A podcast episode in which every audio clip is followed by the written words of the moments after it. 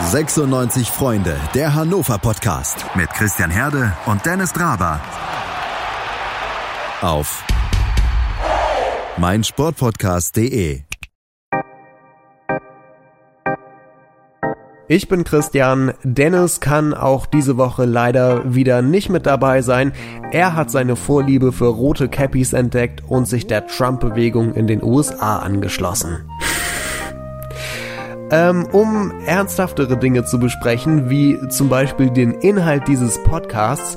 Wir haben das heute ein wenig aufgeteilt, denn äh, wir haben zwei verschiedene Gäste in drei verschiedenen Blöcken.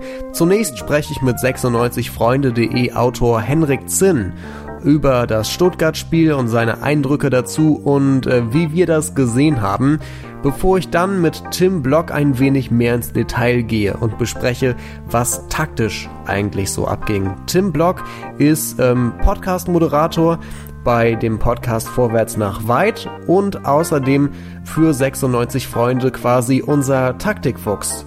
Und da wollen wir schauen, was gegen Stuttgart taktisch ersichtlich war und was uns gegen Regensburg erwarten könnte. Und im letzten Teil blicke ich dann auch nochmal gemeinsam mit Henrik auf das Regensburg-Spiel am kommenden Sonnabend, das erste Heimspiel der Saison. Und äh, wir schauen, wie 96 das mit den Stürmern lösen möchte, denn mehr als einmal wurde diese Woche angedeutet, dass es gegen Regensburg auf eine zweite Sturmspitze hinauslaufen könnte. Darüber sprechen wir dann nachher.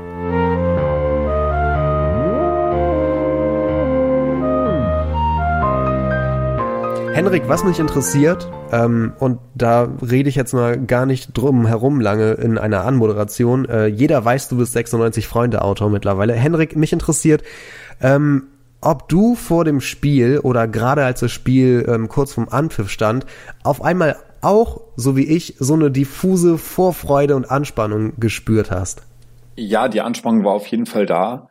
Äh, ich denke, jeder hat sich äh, gefreut, egal ob Stuttgart oder Hannover-Fan, dass es wieder losgeht.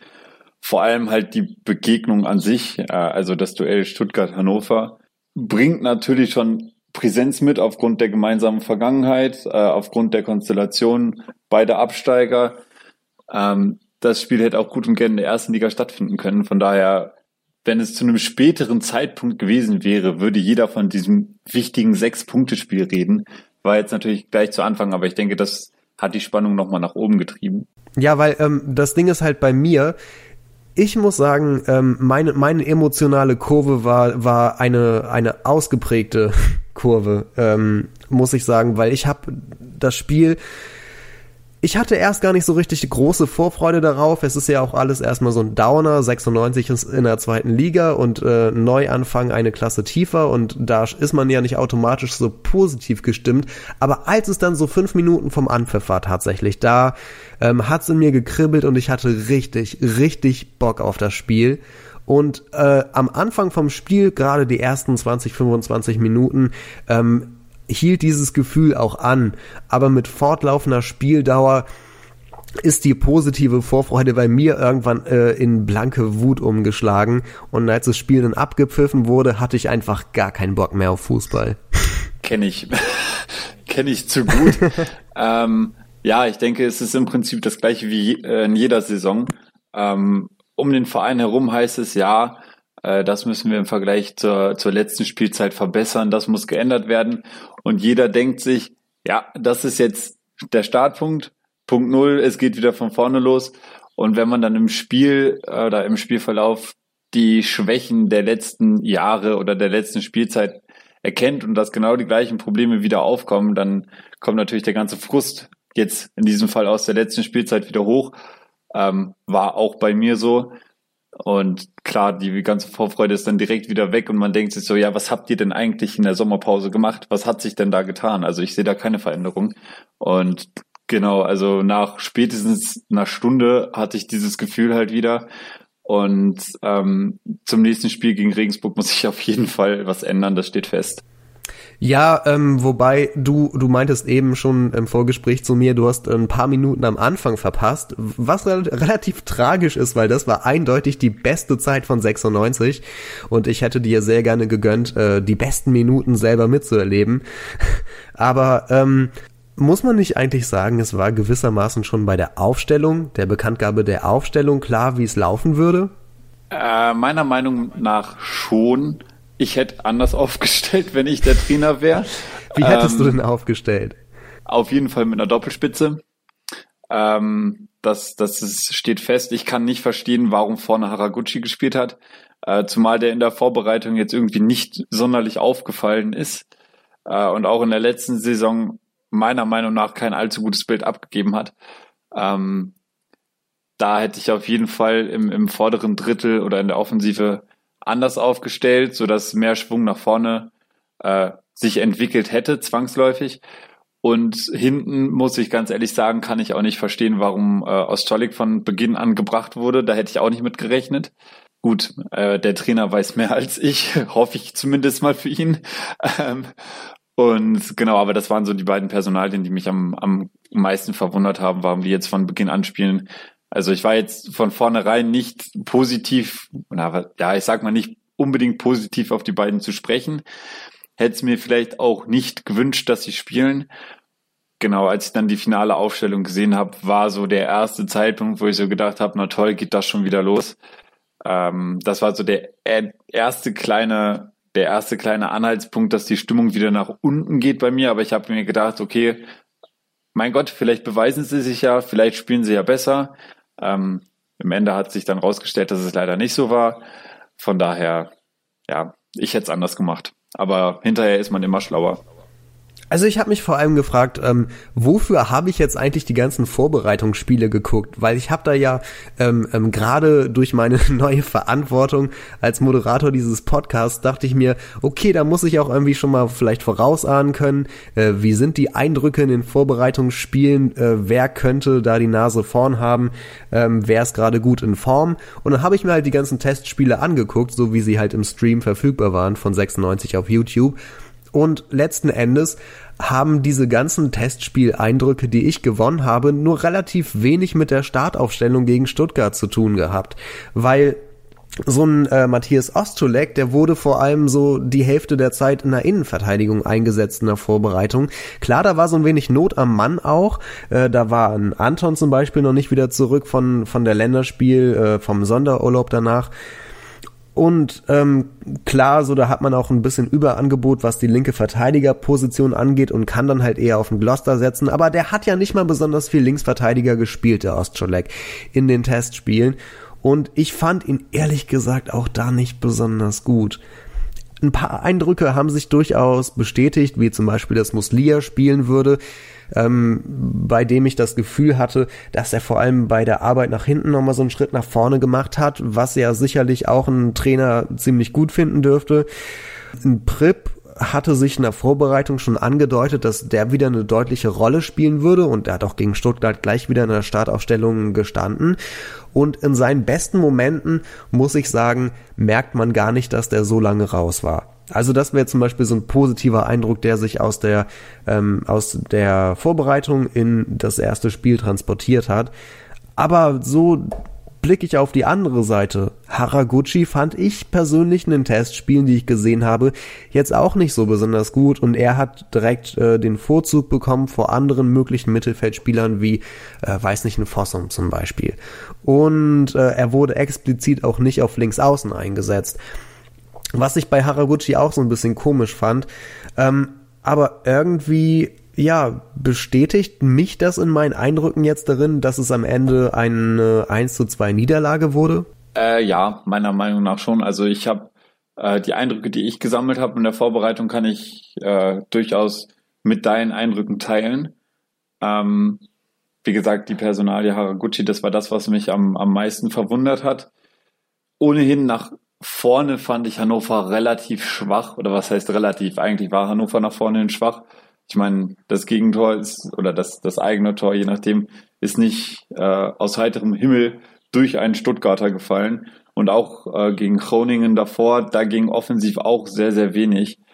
Ähm, da hätte ich ganz ehrlich gedacht, dass Hannover stärker kommt, äh, stärker aus der Sommerpause kommt. Wie gesagt, ich weiß jetzt nicht, ob man das nur an der einen Personalie festmachen kann, also nur an Haraguchi. Bestimmt ähm, nicht. Bestimmt aber nicht. genau, kann man bestimmt nicht nur an einer Personalie festmachen.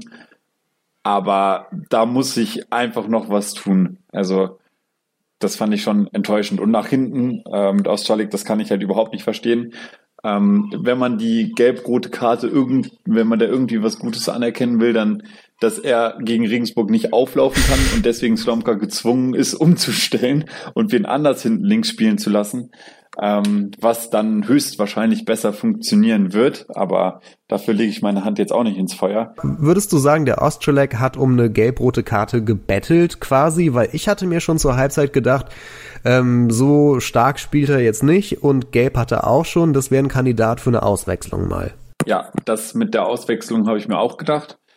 Ähm, kann ich nicht verstehen, warum Slomka das nicht gemacht hat, zumal das Spiel von ihm man muss es halt einfach leider so sagen, es war nicht gut. Das waren im Prinzip zwei Punkte. Ich hätte mir auch schon vorstellen können, dass er zur Hälfte drin bleibt. Genau, keine Ahnung, was dann die gelb-rote. Gut, ich meine, das kann natürlich immer mal passieren. Es ist für einen Profi natürlich ungeschickt, sich so zu verhalten, wenn man weiß, man ist schon belastet. Aber wie gesagt, das kann eigentlich nur besser werden auf der Position. Ja, also ich, ich weiß auch ehrlich gesagt nicht, ähm, also ob Slomka jetzt was gegen Albonas hat und, und ob er wie Gloucester doch noch sehr weit vom ersten Team entfernt, entfernt sieht. Ich weiß einfach nicht, was in dieser, in diesen, bei diesen drei Möglichkeiten, bei dieser Konstellation, was dann ausgerechnet für Ostrolek spricht. Und ich vermute, es war der Gedanke, er ist der defensiv stärkste und kann da irgendwie hinten mit aushelfen.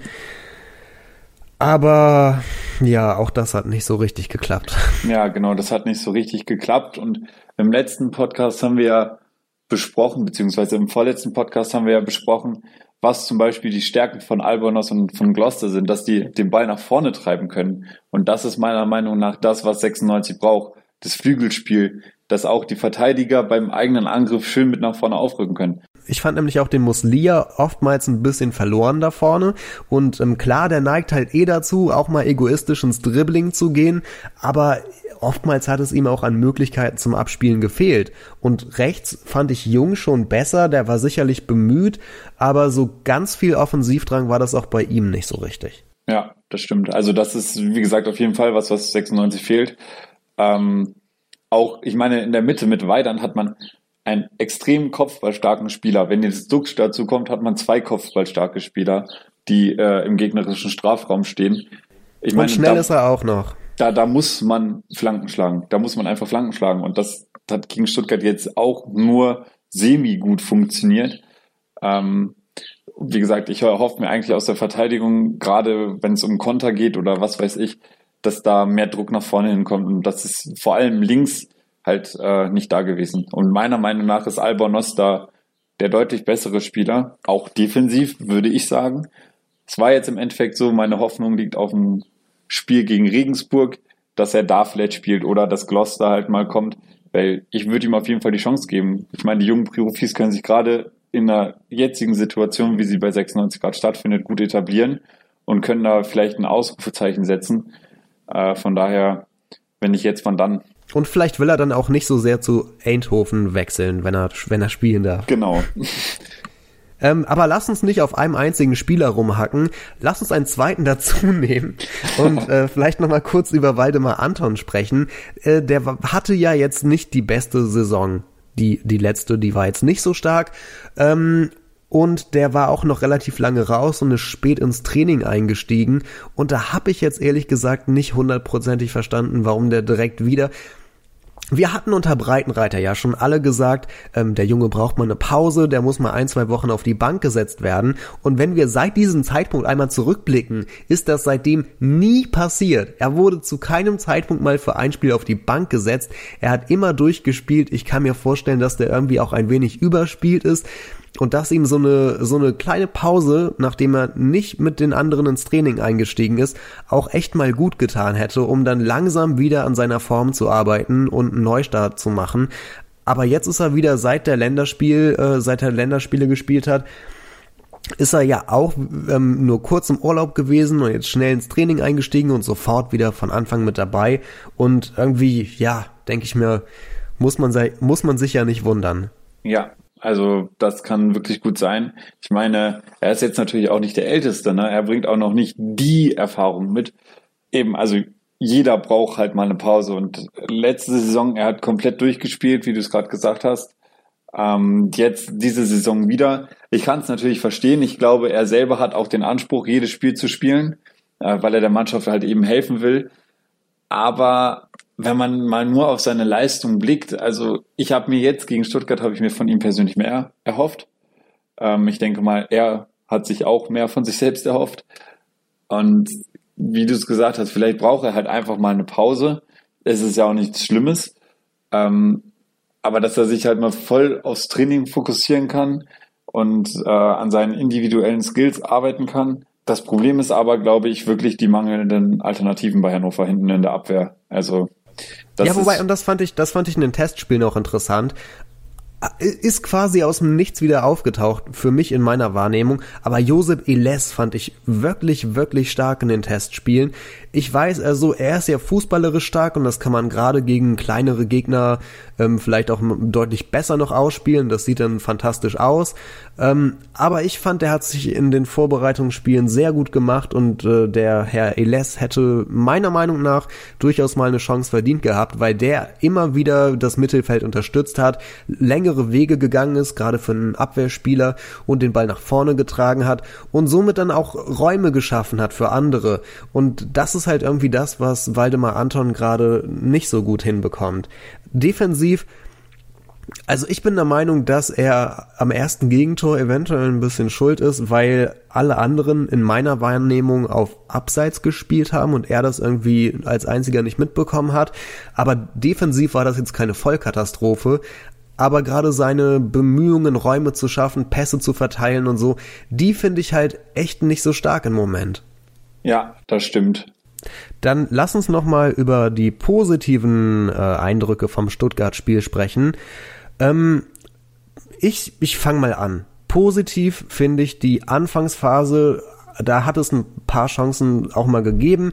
Äh, da hat 96 früh gepresst, vorne gleich draufgegangen, ähm, hatte hatte ja ein gutes Anlaufverhalten und wirkte einfach frisch und griffig und ähm, als wäre da was möglich. Das Gefühl hat da so in der Luft gelegen. Gerade so finde ich in den ersten 20 Minuten. Ähm, positiv finde ich außerdem äh, die Leistung von unserem Innenverteidiger-Neuzugang Marcel Franke. Denn der hat zwar relativ unauffällig gespielt, aber der hat keine Fehler am Ball gemacht, der hat sich ins Spiel ganz ordentlich eingebracht und defensiv war er letzten Endes ziemlich, äh, ja, eine ziemliche Wand. Und äh, wenn ich mich richtig erinnere, hatte er am Ende des Spiels auch eine ziemlich fantastische Zweikampfquote. Und ähm, ja, Positiv fand ich im Prinzip dann auch noch Linton Miner, wobei der sicherlich noch mehr Potenzial nach oben hat. Was sind deine positiven Eindrücke? Also am positivsten ist mir auch äh, Marcel Franke aufgefallen. Ich finde halt, er hat eine Ruhe hinten reingebracht, die es braucht. Und wie gesagt, ihm sind keine wirklichen Fehler unterlaufen. Also ich habe jedenfalls keine erkannt. Äh, hat seine Sache abgeklärt und ruhig gemacht und äh, genau stabil agiert. Ähm, was man sich vielleicht noch ein bisschen mehr erhoffen kann, ist, dass diese Ruhe, dass er die wirklich auch auf die anderen äh, Hintermänner quasi überträgt. Ich, das ist natürlich schwer. Ähm, aber meiner Meinung nach ist das ein Typ, der hinten auch die äh, Leaderrolle übernehmen kann und auch gut ausfüllen kann, weil er halt eben auch im Vergleich zu Anton zum Beispiel die nötige Erfahrung halt eben mitbringt. Ähm, auch die nötige Zweitliga-Erfahrung. Genau, äh, meiner fand ich auch gut, wobei ich sagen muss, ich fand eigentlich beide Flügelspieler ganz gut, wenn man's, äh, wenn man meiner und Muslia mit ihren Leistungen in der letzten Saison vergleicht, fand ich schon eine Steigerung. Sie sind beide in manchen Situationen noch ein bisschen zu egoistisch, aber ich glaube, das legt sich mit der mit der Erfahrung. Ähm, meiner Meinung nach ist es so, dass jüngere Spieler immer etwas egoistischer sind und immer denken, sie müssen sich noch mehr beweisen. Müssen sie nicht, weil ich denke, wenn sie konzentriert aufspielen, dürften sie eigentlich gesetzt sein auf dem Flügel. Ähm, genau, vielleicht, dass ein paar mehr Flanken geschlagen werden in die Mitte, das fände ich halt schön. Und genau, Weidand war jetzt im Spiel gegen Stuttgart äh, ein bisschen chancenlos, weil er halt wenige Zuspiele hatte. Äh, der ich, hing in der Luft wie sonst was. Genau, wie so ein Heißluftballon. Genau, aber ich finde, man sieht ihm trotzdem an, dass er auf dem Spielfeld bemüht ist und was ganz wichtig ist, er macht halt auch den Mund auf. Also er ist ein Spieler, der, der kommuniziert. Und äh, für ihn wünsche ich mir halt, dass man gegen, oder dass er gegen Regensburg halt einen zweiten Sturmpartner bekommt. Ähm, weil dann kann da deutlich mehr klappen in der Offensive. Darüber sprechen wir gleich, aber da äh, ist, ist nochmal interessant, wie du die Posit wie, wie, du die Kurve zum Positiven bei Hendrik Weidand geschafft hast. Aber das sagt auch Mirko Slomka. Gerade in der Pressekonferenz vom Regensburg-Spiel hat er ähm, jetzt nochmal explizit gesagt, dass Hendrik Weidand einer der Leader im Team ist. Und er hat jetzt anscheinend, ich weiß nicht, ob es bedeutet, dass er auch in den Mannschaftsrat aufrückt, aber er hat wohl die Rolle von Philipp Schauner, der zu Leipzig geht, als Kassenwart jetzt übernommen. Und damit hat er ja schon mal in der Mannschaft Verantwortung jetzt. Und äh, finde ich beeindruckend, dass ausgerechnet Hendrik Weidand jetzt in der Mannschaft selber als Führungsspieler und Leader gilt, nach gerade mal einem Profijahr und äh, ja, wir wissen ja alle, wo der herkommt. Und das, das finde ich schon eine starke Geschichte. Auf jeden Fall. Also ich weiß noch, als er gerade zu 96 dazugestoßen ist, da hieß es äh, von Seiten der Verantwortlichen, ja, äh, erstmal kurzes Interviewverbot für ihn, er soll erstmal in Ruhe ankommen. Und da hatte ich das Gefühl, ja, mal abwarten, was da passiert. Es ist natürlich ein enormer Druck, der auf ihm lastet.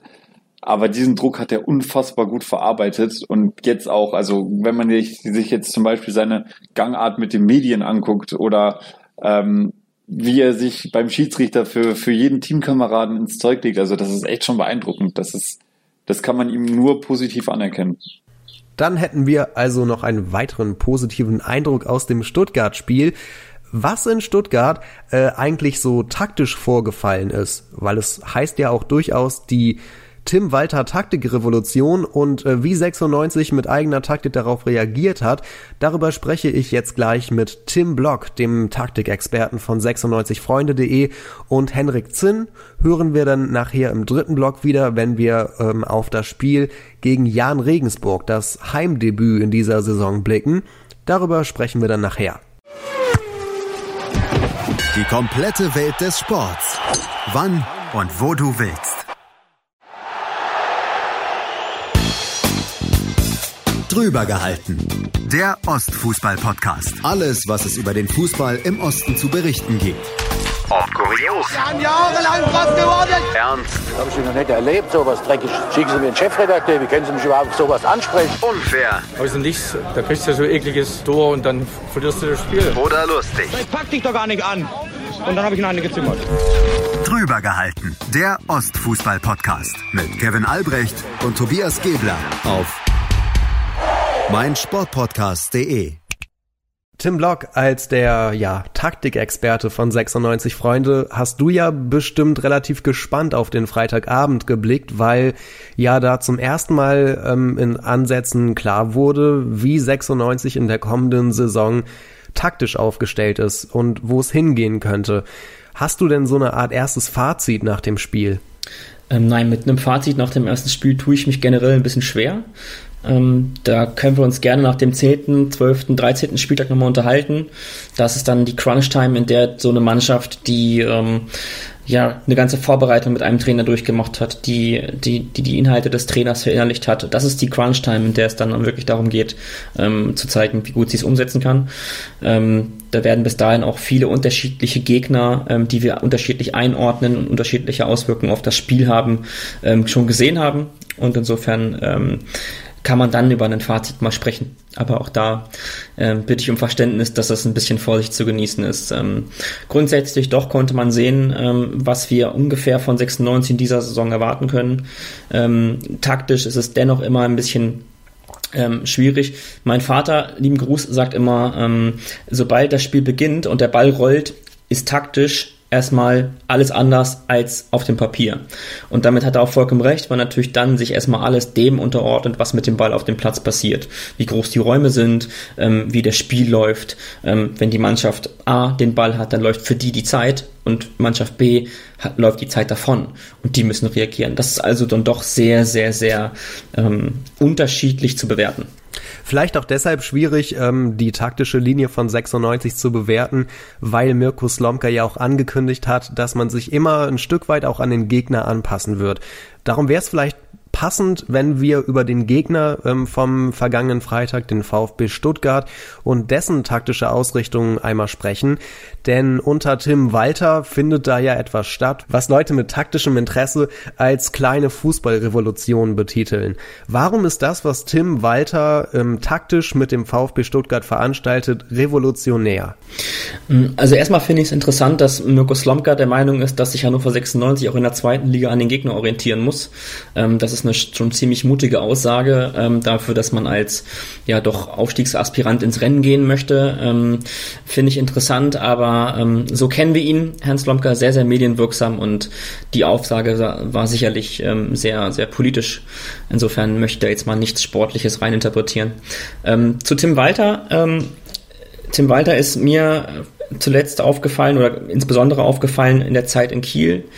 Ähm, da hat ein ähnlich Interessierter, ähm, was den Sport angeht, mich mal darüber benachrichtigt, ich sollte mir doch mal unbedingt Holstein Kiel angucken und kam eigentlich aus dem Staunen gar nicht mehr raus. Ähm, es ist unglaublich geprägt von ganz, ganz wichtige drei, drei Wörter, ist Dynamik, Aufbaustruktur und ähm, dass es keine festen, ähm, ja, man kann es Positionsraster nennen, gibt. Ähm, das ist besonders revolutionär, weil er eigentlich seine, seine elf Jungs, auch den Torwart, rund um die Uhr in Bewegung hält. Und ähm, man könnte fast sagen, es ist so ein bisschen wie Räuber und Gendarm spielen. Ähm, er hat unglaublich viel Bewegung drin, jeder jagt jeden und am Ende des Tages geht die Kugel ins Netz. Und die Art und Weise, wie er das umsetzt und wie er die Mannschaft auch ja, man möchte sagen, in ein Korsett steckt, ähm, das unheimlich angenehm zu passen scheint. Ähm, mit ausgewogenen ähm, ja, Spielerkombinationen, mit ganz viel Laufarbeit, mit Verlagerung von der rechten auf die linke Seite, mit Überladungen, wenn es notwendig ist, ähm, dann aber auch verrückte Sachen, ähm, wenn beispielsweise der Gegner ähm, sehr tief steht, ähm, der, die eigene Mannschaft hoch steht, Normalerweise ist es so, dass dann doch da sehr klar zu erkennbar ist, wo ist der Rechtsverteidiger, wo ist der Linksaußen, wo ist der zentrale Mittelfeldspieler. Ähm, und selbst da schafft es Tim Walter sehr viel Flexibilität und sehr viel Dynamik reinzubringen, durch viele Rhythmuswechsel ähm, dafür zu sorgen, dass beispielsweise ähm, ja Gonzalo Castro plötzlich den linken Außenbahnspieler gibt und der linke, linke Außenverteidiger den, den, den zentralen Innenverteidiger spielt. Also da ist es wirklich sehr, sehr strukturiert und unstrukturiert zugleich bezüglich eben auch auf diese, ja, auf das Bewegungsspiel der Mannschaft. Und wenn wir dann auf das Flutlichtspiel vom Freitagabend zurückblicken, ähm, du hast ja gesagt, ähm, Freund hat dir gesagt, du musst mal unbedingt, unbedingt Holstein Kiel gucken. Ähm, und da hast du das ja sicherlich schon, also da hat man sicherlich schon mehr gesehen, wie das aussieht, wenn ein Tim Walter einige Zeit eine Mannschaft trainiert. Wie hat der VfB Stuttgart das denn so weggesteckt, diese, diese neuen taktischen Ansätze? Hat man da am Freitagabend schon viel von gesehen? Ganz wichtig, Ansätze. Ansätze hat man gesehen. Ähm, was ich an Trainern wie Tim Walter auch mal negativ bemerken möchte, ist, er hat einen definitiv einen Lieblingsspieler. Ähm, das ist Carasson. Das ist ein Spieler, der aus Kiel kam, mit nach Stuttgart. Ähm, es werden auch nach wie vor immer noch mal Holstein-Kiel-Spieler in Verbindung gebracht. Jetzt Hauke Wahl aufgrund der Verletzung von Martin Kaminski, der einen Kreuzbandriss erlitten hat und ähm, des Weiteren dem Abgang von Timo Baumgartel, der für 12 Millionen nach Eindhoven geht. Also auch da, das finde ich immer schwierig, weil am Ende muss der Verein über allem stehen und, nicht ähm, unbedingt die, die Lieblingsspieler des Trainers. Auch ein guter Trainer, das zeigt sich dann immer wieder, wenn er in eine Mannschaft hereinkommt und dort die Spieler kennenlernt. Das schafft natürlich erstens die Bindung zwischen Mannschaft und Trainer und sie dann auch noch revolutionär in eine, in eine, in eine Form des, dieses Sports ähm, zu packen scheint. Und das macht einen guten Trainer aus. Ähm, grundsätzlich sind die Ansätze klar erkennbar. Ähm, was ich eben sagte, viel Dynamik im Spiel. Ähm, insbesondere ähm, Blickfänger ist, dass es so, dass die Abwehrspieler im Aufbau sehr viel in Bewegung sind, ähm, die marschieren oder die, ähm, ja, die stoßen in unterschiedlichste Räume vor und ähm, müssen dabei ähm, auch nicht allzu selten mal die Position miteinander tauschen. Das, was ich eben meinte, ähm, plötzlich Spawner Sosa linker Innenverteidiger und ähm, der, der Gonzalo Castro linker Außenbahnspieler. Also es ist wirklich ähm, nicht ohne, was sich Tim Walter dort, ähm, was Tim Walter dort mitbringt und als Aufgabe ähm, für die gegnerischen Trainer. Ähm, kein fixes Positionsraster, hat das VfB taktisch ganz nett ausgedrückt, finde ich sehr, sehr gut und sehr passend. Ähm, Und die Aufbaustruktur ist natürlich auch so, dass es sich, ähm, dass auch da sehr viel Bewegung drin ist, sehr viel Flexibilität und ähm, auch das eine oder andere Überraschende.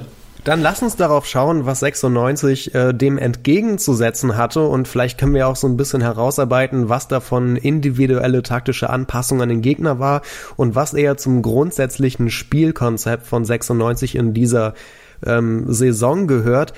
Fangen wir vielleicht mit dem einfachsten an, also der taktischen Grundordnung. Ähm, ich meine, das war ja ein 4-1-4-1, kann man so sagen. Und ähm, wie hat 96 dann daraus agiert gegen die Stuttgarter? 4-1-4-1 nicht ganz richtig. Ähm, ich ich, ich würde es eher, eher, ja, eher 4-5-3 nennen. Also es ist schon so, dass insbesondere in der Rückwärtsbewegung das ganz klar zu erkennen war. Das war auch Hannovers Plan. Ähm, sie wollten kompakt sein und auf einer Linie und attackieren und dann auch ansatzweise die Spieler, insbesondere in der vordersten Reihe, dann auch die Innenverteidiger des Gegners. Ähm, ich würde eher so rangehen, wenn wir es mal offensiv betrachten, hat Hannover 96 ein 4-3-3 gespielt. Wir können jetzt uns darüber streiten, ob 4-1-4-1 nicht ein 4-3-3 ist, bloß in einer anderen Situation und ein 4-5-3 nicht ein 4-1-4-1 ist. Grundsätzlich ist der Plan klar gewesen. Verteidigen in einem relativ zonal agierenden Stil im eigenen und in einem sehr engen 4-3-3. Das umfasst das, glaube ich, ganz gut und das bestätigt dich auch in deinem 4-1-4-1, wenn du gegen den Ball spielst. Ähm, die drei Stürmer vorne, Hendrik Weidand, Florent Muslia und Linton Meiner, ähm, wie ich eben gerade schon ein bisschen angerissen habe, die haben ähm, ja ansatzweise attackiert, aber auch nicht so offensiv, wie es im, im 4-3-3-Stil der Holländer beispielsweise ist. Oder bei, oder bei Liverpool. Ich hatte einen VfB-Taktik-Blog, hatte ich gelesen, der irgendwie meinte, dass phasenweise Hannover 96 so ein bisschen wie ein äh, kleines Liverpool mit den äh, offensiv, offensiv pressenden äh, Außenstürmern agiert hat. Ähm, was mich daran erinnert hat, dass Mirko Slomka in seiner ersten Pressekonferenz zu seiner Vorstellung als neuer Trainer ähm, einmal sogar erwähnte, dass, man, dass er so ein bisschen wie Liverpool auch mal spielen wollte. Und da musste ich dann daran zurückdenken. Ja, ähm, kann ich verstehen, sind Champions League-Sieger geworden. Also natürlich orientiert man sich dann irgendwie an dem Besten. Ähm, ist, ist, wenn das der Anspruch ist von Mirko Slomka, dann habe ich, ähm, dann habe ich doch nur noch ganz viel Positives für ihn über. Dennoch, ähm, äh, ich muss, ich muss dazu sagen, mh, dass Hannover 96 von dem, was sie an Spielermaterial, bei Spielermaterial finde ich auch hart, ähm, habe ich mal ganz böse einen auf die Ohren gekriegt, dass ich gesagt habe, Spielermaterial. Ähm, also mit den, mit den Jungs, die auf dem Rasen standen, wäre sicherlich noch ein bisschen flexiblerer äh, was möglich gewesen.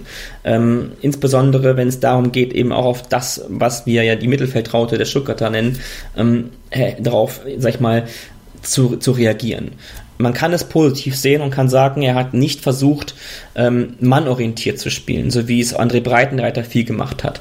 Weil wenn du mannorientiert spielst, hm, das hat Paul Breitner schon gesagt, dann verlierst du schnell den Ball aus den Augen. Wir sind, er ist grundsätzlich dabei geblieben, sich nicht hauptsächlich eins zu eins an dem zu orientieren, was der VfB Stuttgart veranstaltet hat. Grundsätzlich kann man da sagen, dass man da schon mal ein Schrittchen weiter ist, als es seine Vorgänger getan haben. Auch nicht vergessen darf man, ähm, dass es sehr kombinativ war. Es war ein, ein Spiel, in dem 96 gezeigt hat, dass sie durchaus alle, alle Facetten des Offensivspektakels abreißen können, weil sie die Spieler dazu haben. Sie können den Ball halten, sie können quer driften mit Florent Muslia von der Außenbahn in die Innenseite. Ähm, da braucht man auch den richtigen Linksverteidiger für. Ähm, ob das jetzt Matthias Oscholek ist, das wird der Trainer dann im Training am besten beurteilen können. Ähm, ich hätte da eher einen offensiveren Nico Albonos bevorzugt, weil auch der den Offensivgedanken eher verfolgt und dort auch sicherer ist, ähm, als es Matthias Oscholek ist. Also das heißt eben all das, was Stuttgart in den insbesondere in den offensiven Phasen gut gemacht hat.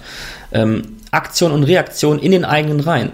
Wird der eine Spieler einrücken, muss der hintere Spieler nachrücken und schon mal den ein oder anderen Weg nach vorne gehen. Das gleiche gilt dann auch für den Mittelfeldspieler, rückt der raus, rückt der Stürmer, der Außenstürmer rein. Ähm, das haben sie nicht ganz so gut umgesetzt, um Stuttgart dann letztendlich unter Druck zu bringen. Dennoch, klar ist, Hannover 96 ähm, ist sehr, sehr stabil gegen eine, vielleicht sogar die beste Mannschaft dieser Liga. Das ist positiv zu bemerken und ähm, daran sollte man auch festhalten. Dennoch muss jetzt peu à peu der nächste Schritt kommen. Man muss ein bisschen mutiger auch aus der eigenen Kette hinten heraus spielen. Man muss sich ein bisschen mehr, ähm, man, man, muss mal ein bisschen mutiger sein und sich nicht an dem Gegner orientieren.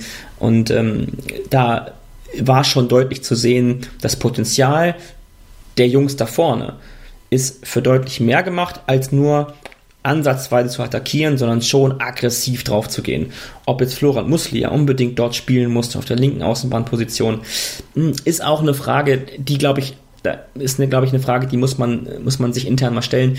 Ist er vielleicht besser aufgehoben auf einer zentraleren Position ob es jetzt die 10 ist oder die 8, ist jetzt in dieser, in dieser Zeit, in der wir im Fußball uns befinden, nicht so furchtbar wichtig. Weil Positionen da, sowieso äh, nicht unbedingt mehr allzu fest sind auf dem Spielfeld. Ja, ja, also jetzt gerade so bei so einem Gegner wie gegen, äh, wie gegen Stuttgart, also das möchte ich ja gerne mal sehen, wie dann beispielsweise Just Lobukai versucht, mit einem starren 4-4-2 zu spielen. Das wird unterhaltsam. Also da werden wir sicherlich ähm, viel Spaß mit haben, aber äh, und vor allen Dingen Stuttgart ganz viel Spaß mit denen haben. Also in der heutigen Zeit ähm, bedarf es dann schon ein bisschen mehr Dynamik, ein bisschen mehr Flexibilität, insbesondere auch in den einzelnen Mannschaftsteilen. Also da ähm, gibt es aber auch viele ganz interessante Ansätze und äh, das kann Mirko Slombra jetzt mir mal zeigen, dass ich anfangs des Jahr, anfangs der Saison, ähm, bei Anfang der Saison auch nicht richtig ist, aber dass ich vor der Saison nicht recht hatte mit dem, was ich sagte über ihn. Tim, ich finde ja, dass ähm, das Stuttgart-Spiel, wenn ich jetzt im Nachhinein darauf blicke, auch einfach unfassbar schwer zu bewerten ist. Ja, es hat eine Niederlage geregnet, aber gerade die ersten so 20 Minuten sahen doch irgendwie schon sehr ordentlich aus und haben Hoffnung gemacht, aber dann wiederum äh, nach den ersten 20 Minuten ist 96 irgendwie auch so ein wenig eingebrochen. Und ich wollte dich fragen, hast du eine Idee, warum die Anfangsphase vom Spiel noch so viel positiver aussah als alles, was danach kam? Eine Idee habe ich vielleicht, ja. Ich, ich würde das vielleicht gar nicht mal würde es jetzt mal ganz gerne ablenken, mal so ein bisschen fernab vom taktischen, sondern eher auch zu dem mentalen Bereich im Profisport. Ich glaube, dass die Mannschaft unglaublich unter Druck gestanden hat. Wann geht's endlich los? Und sie war sehr, sehr erleichtert, als endlich der, der Startschuss ertönte. Und ähm, sie wollten wirklich zeigen, den mitgereisten Fans zeigen, auch denen, die vor den Bildschirmen saßen, ähm, zeigen, hey, wir meinen das hier ernst und wir wollen von der ersten Minute an hier Vollgas geben. Das war so ein bisschen so das, was mein Eindruck darauf war. Warum man dann letztendlich eingebrochen ist, ja, natürlich kann man das nicht 90 Minuten lang durchhalten.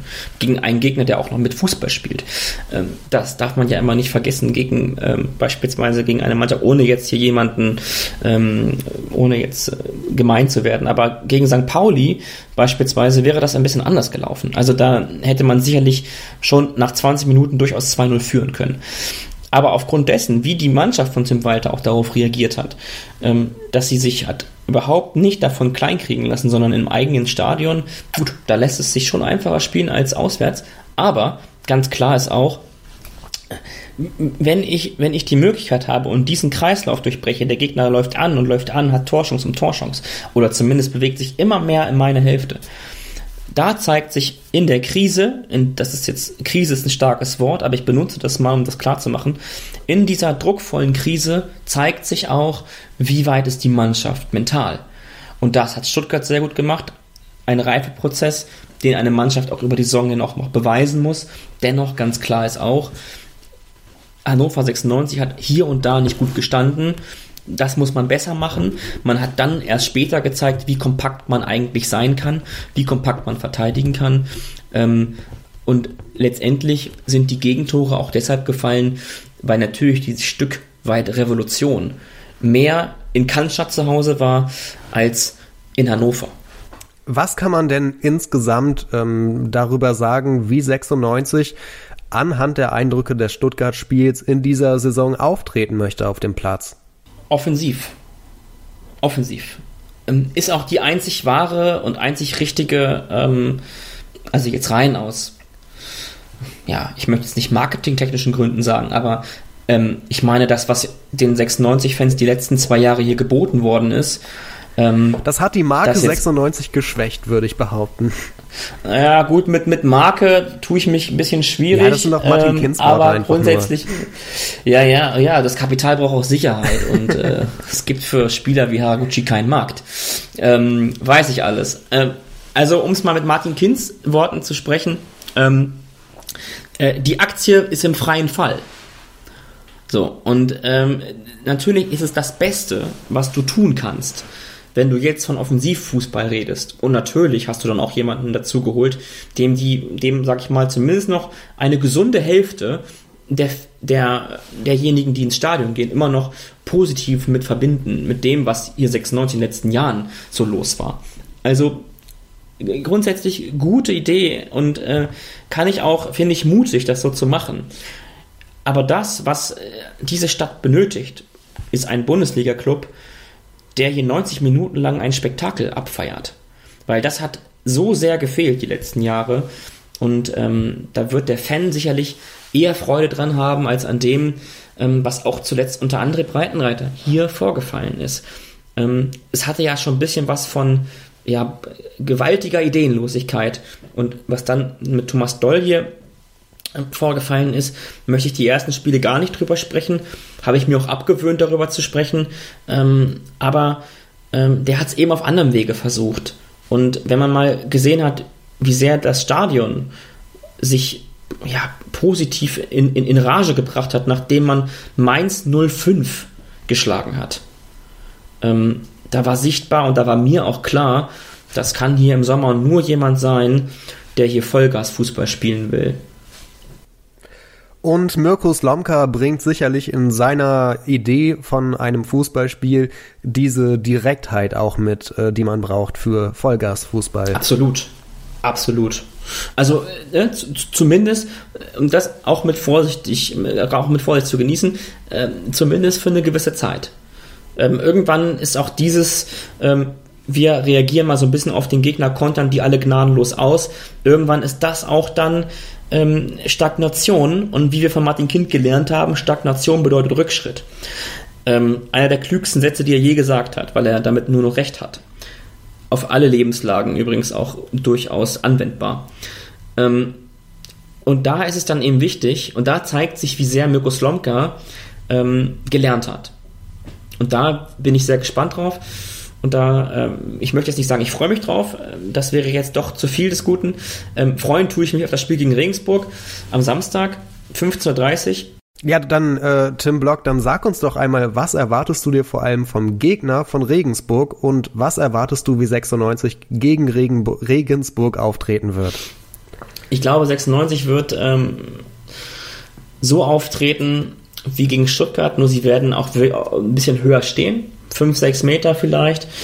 Sie werden die Räume so zulaufen, dass Regensburg nicht die Chance hat, ähm, das zu machen, was sie, was sie auch unter Achim Bayerlorzer ausgezeichnet hat, nämlich sich hinten spielerisch rauszukombinieren, ähm, dann den Weg ins Zentrum zu gehen und von dort aus den Ball auf die Außen zu produzieren und dann eben Linie runter, Ball in die Box, Ball oder hinter die Box und dann ab ins Tor. Das ist das, was Regensburg ausmacht. Sie haben gerne den Ball. Das ist die Philosophie, die Regensburg für sich hat, ähm, ja, für sich klar gemacht hat. Sie haben gerne den Ball, aber sie sind auch darauf aus, Tempo und Offensivfußball mit reinzubringen. Also da wird uns sicherlich kein einfacher Gegner bevorstehen. Vor der Saison ist Regensburg für mich immer eine Mannschaft, die man schlagen muss, wenn man aufsteigen will. Die erste Reifeprüfung, die beginnt am Samstag. Regensburg schlagen, am besten relativ deutlich und am besten auch so, dass klar ist, dass mit Hannover 96 zu rechnen sein wird im Aufstiegsrennen. Danach kommt die nächste Reifeprüfung mit, mit, mit dem nächsten Etappenspiel gegen, gegen Nürnberg und dann geht das immer so weiter. Also wir werden eine sehr, sehr intensive Saison vor uns haben, das ist klar, aber der Fokus jetzt auf Regensburg muss ganz klar lauten, die Menschen jetzt abzuholen. Das ist der allererste Auftrag, den die Mannschaft mitbekommt von dem Trainer, bin ich mir recht sicher. Ihr hört 96 Freunde der Hannover Podcast und das war unser Taktik-Fachgespräch mit Tim Block, dem Taktikexperten in Anführungszeichen von 96freunde.de und äh, jemand, der selber ein Auge geworfen hat, darauf einen Trainerschein zu machen. Gerne hinweisen, Tim, wollen wir natürlich auch auf deinen eigenen Podcast, Vorwärts nach vorn. Äh, wo läuft der, worum geht es da und wo kann man ihn kriegen? Vorwärts nach vorn ist nicht ganz richtig. Ähm, vorwärts nach weit heißt der. Nach weit, nach weit, vorwärts nach weit. Ja. Mein Gott.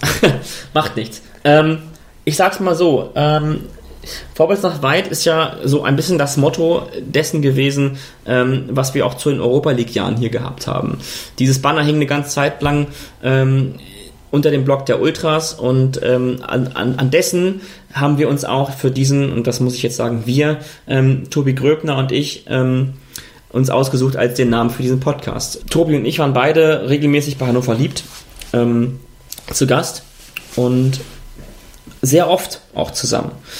Und als dann damit Schluss war, habe ich halt eben gedacht, oder haben wir beide gedacht, das kann irgendwie nicht zu Ende sein.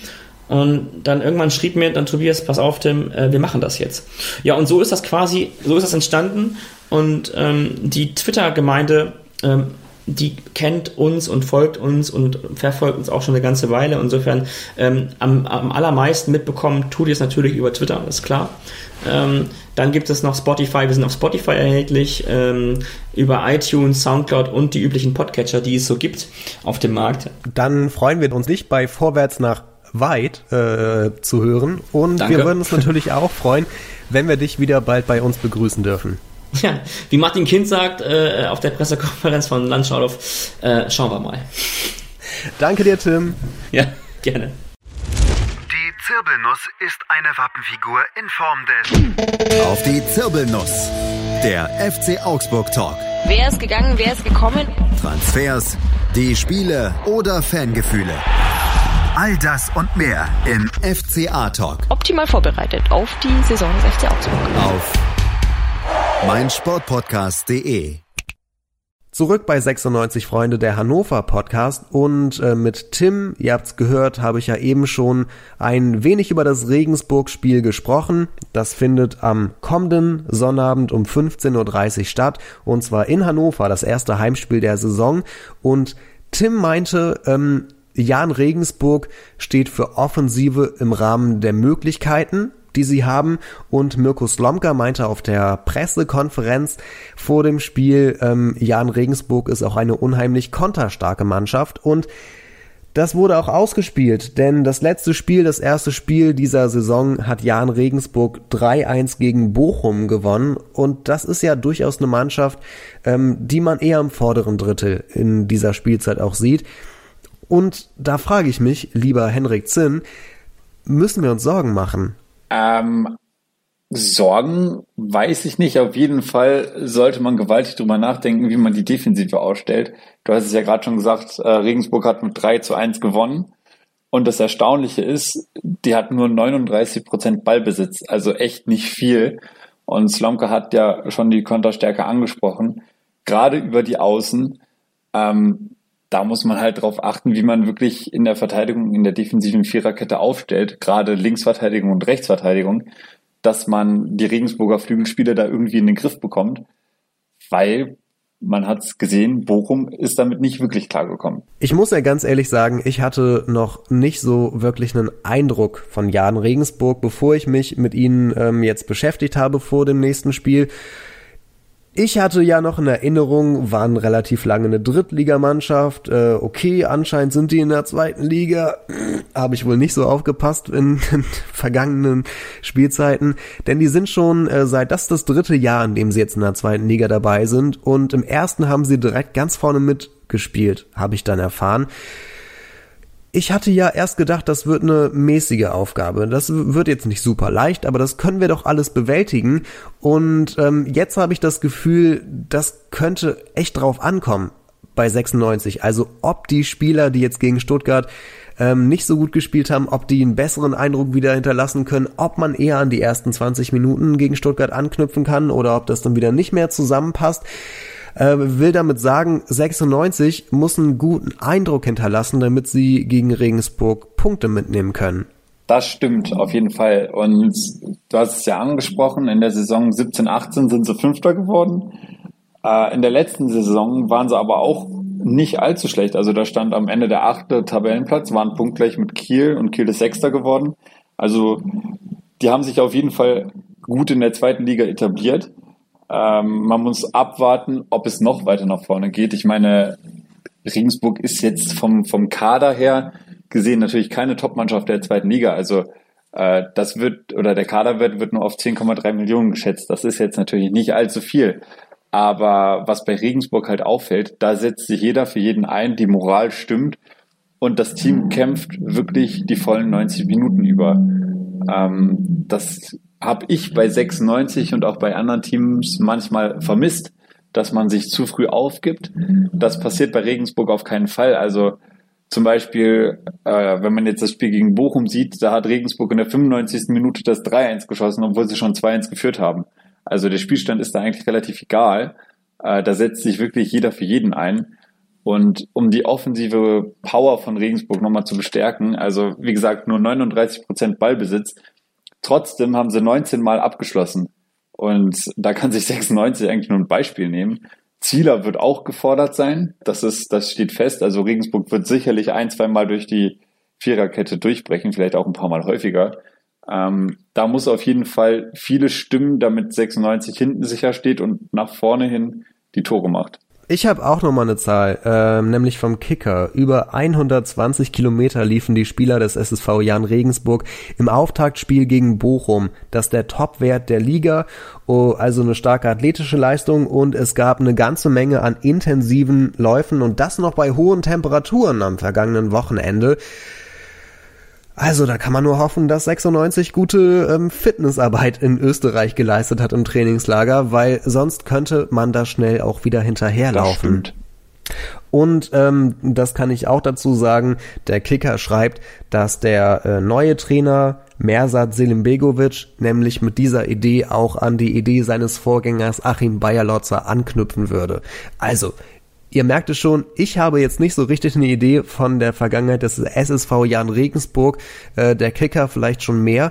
Und äh, du, lieber Henrik, hast auch in der vergangenen Saison mal ein paar Spiele von Regensburg mitverfolgen können.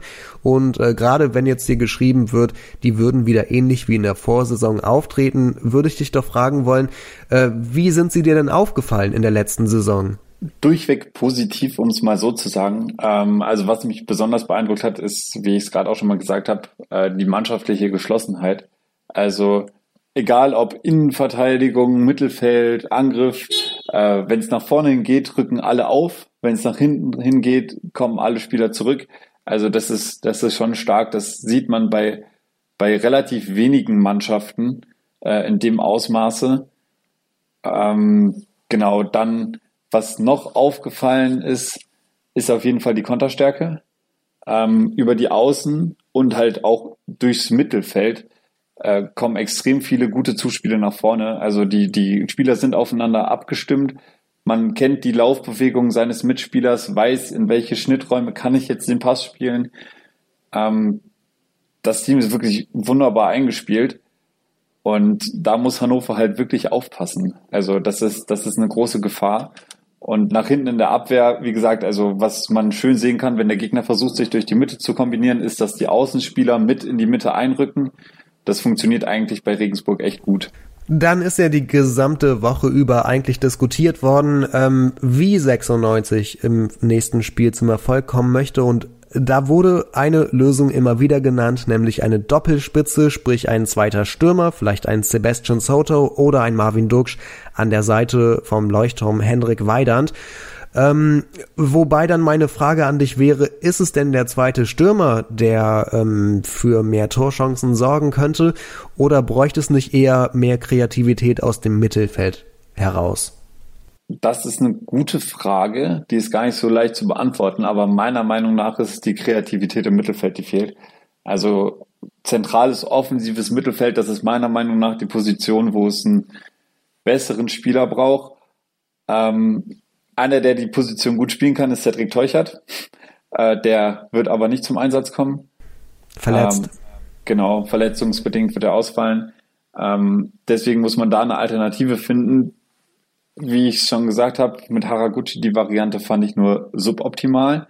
Ähm, das wird definitiv auch nicht so in der gleichen Form am Samstag passieren. Von daher muss man irgendwie gucken, wie man umstellt, ob man überhaupt mit einer zentralen Offensive spielt oder halt eben den zweiten Stoßstürmer dazu holt. Wenn man den zweiten Stoßstürmer spielen lässt, dann muss meiner Meinung nach mehr über die Außen kommen. Du hast schon angedeutet, äh, im ersten Blog, wo wir gesprochen hatten, hast du angedeutet, dass diese Zwei-Stürmer-Variante möglicherweise dein persönlicher Favorit wäre. Dann äh, wen würdest du denn gerne an der Seite von Hendrik Weidand sehen oder überhaupt Hendrik Weidand spielen lassen? Sprich, wie sieht deine Doppelspitze aus und was spricht in deinen Augen dafür? Äh, ich wünsche mir ganz klar Marvin Duksch neben Weidand. Ähm, das ist ganz einfach. Man hat dann mit den beiden Spielern, es sind beide groß gewachsen, beide äh, haben einen guten Körper, den sie gut einsetzen können. Äh, die physische Präsenz im gegnerischen Strafraum ist dann einfach enorm. Beide können gut abschließen, haben einen guten Schuss. Ähm, und wie gesagt, die Kopfballstärke von beiden, die ist auch nochmal extrem wichtig.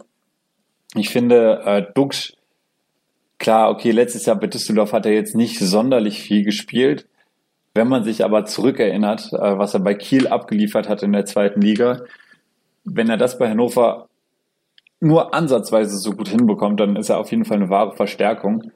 Ähm, von daher führt für mich kein Weg an Dux vorbei. Ich meine, mit ihm hat man einen guten Spieler im Kader, den sollte man dann halt auch eben aufstellen. Zumal, was man jetzt gehört hat, im Training hat er sich gut etabliert, ist gut in die Mannschaft reingekommen, obwohl er erst so kurz da ist und hat sich auch schon den nötigen Respekt innerhalb der Mannschaft, ja, ich sag mal, verdient.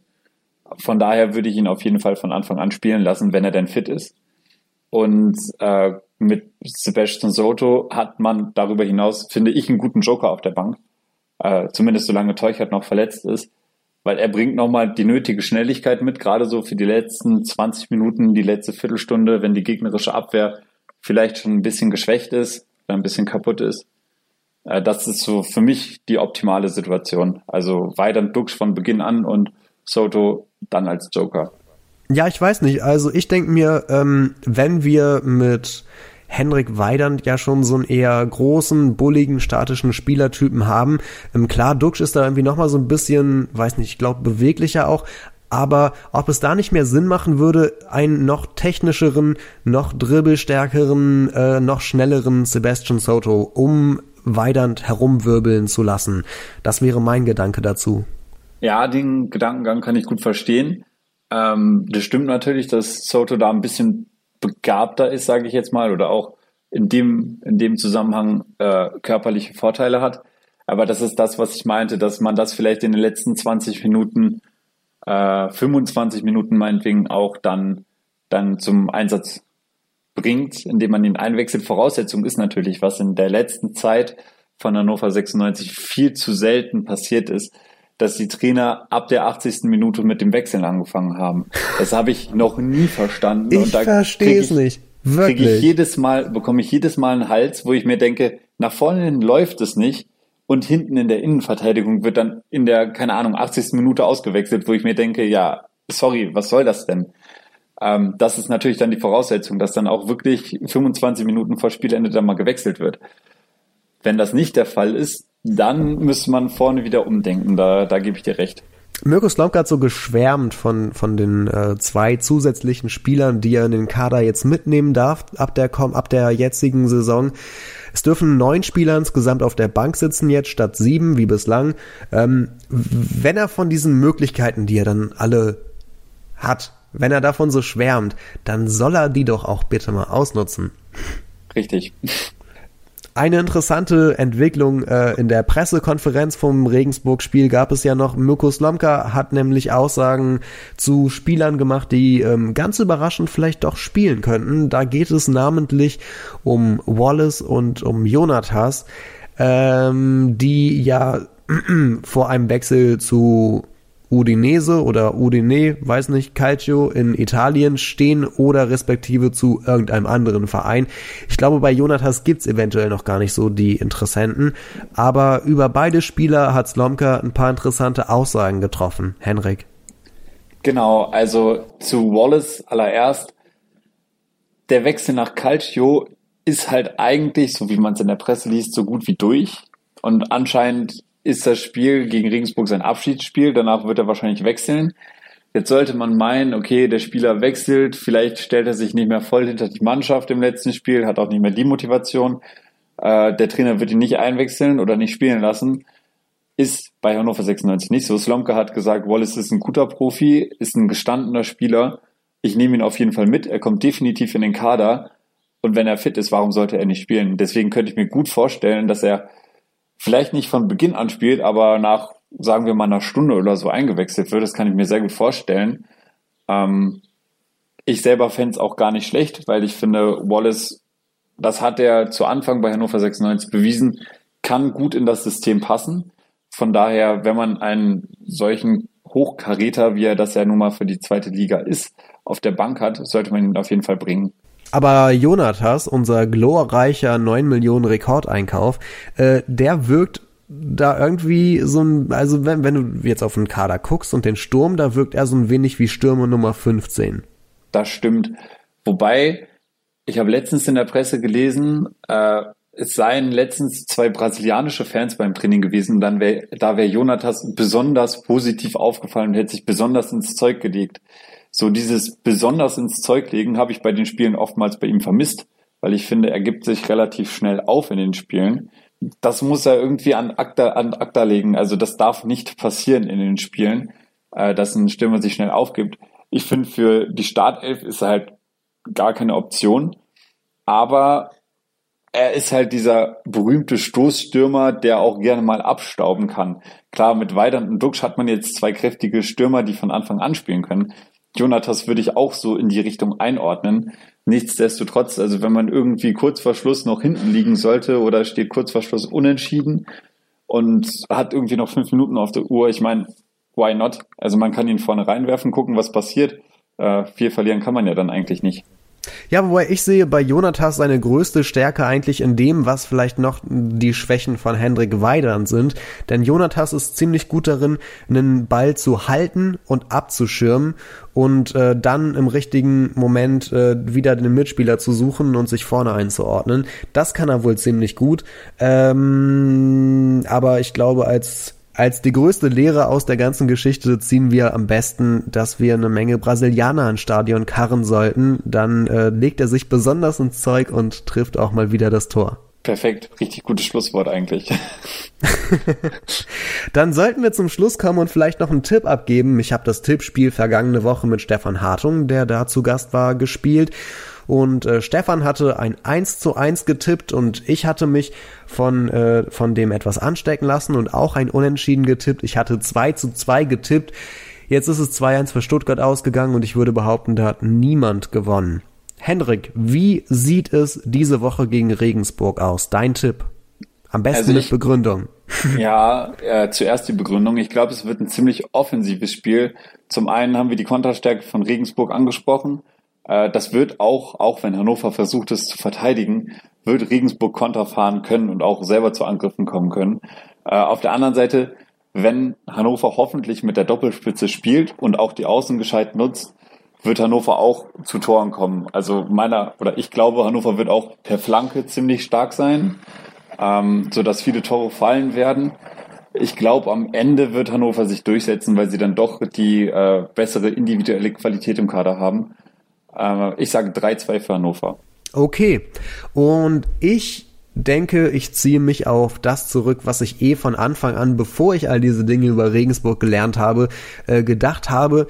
Ich denke mir nämlich, oder ich habe die Hoffnung, vielleicht entscheidet am Ende doch die individuelle Qualität und vielleicht ist die bei 96 doch noch ein Tick höher und ähm, dass man das gegen Stuttgart zwar noch nicht gesehen hat, dass man in der zweiten Liga überdurchschnittlich gut besetzt hat, weil Stuttgart quasi mit dem Kader gerade so ein halber Erstligist ist. Und äh, ich hoffe einfach darauf, dass ähm, jetzt der Klassenunterschied gegen ein Team wie Regensburg hoffentlich doch nochmal deutlicher wird und ich tippe auf ein 3 zu 1. Sind wir uns ja einig. Hauptsache Sieg. Das stimmt. So machen wir das. Ich sag Dankeschön an Henrik Zinn. Er ist Autor bei 96freunde.de und hat uns heute in zwei von drei Blöcken seine Meinungen und Einschätzungen mitgeteilt. Und danke natürlich auch nochmal an Tim Block, mit dem wir über die taktischen Vorgänge gerade beim Stuttgart-Spiel gesprochen haben. Henrik, wir hören uns beim nächsten Mal. Genau, ja, danke an dich und auch an euch. Danke fürs Zuhören.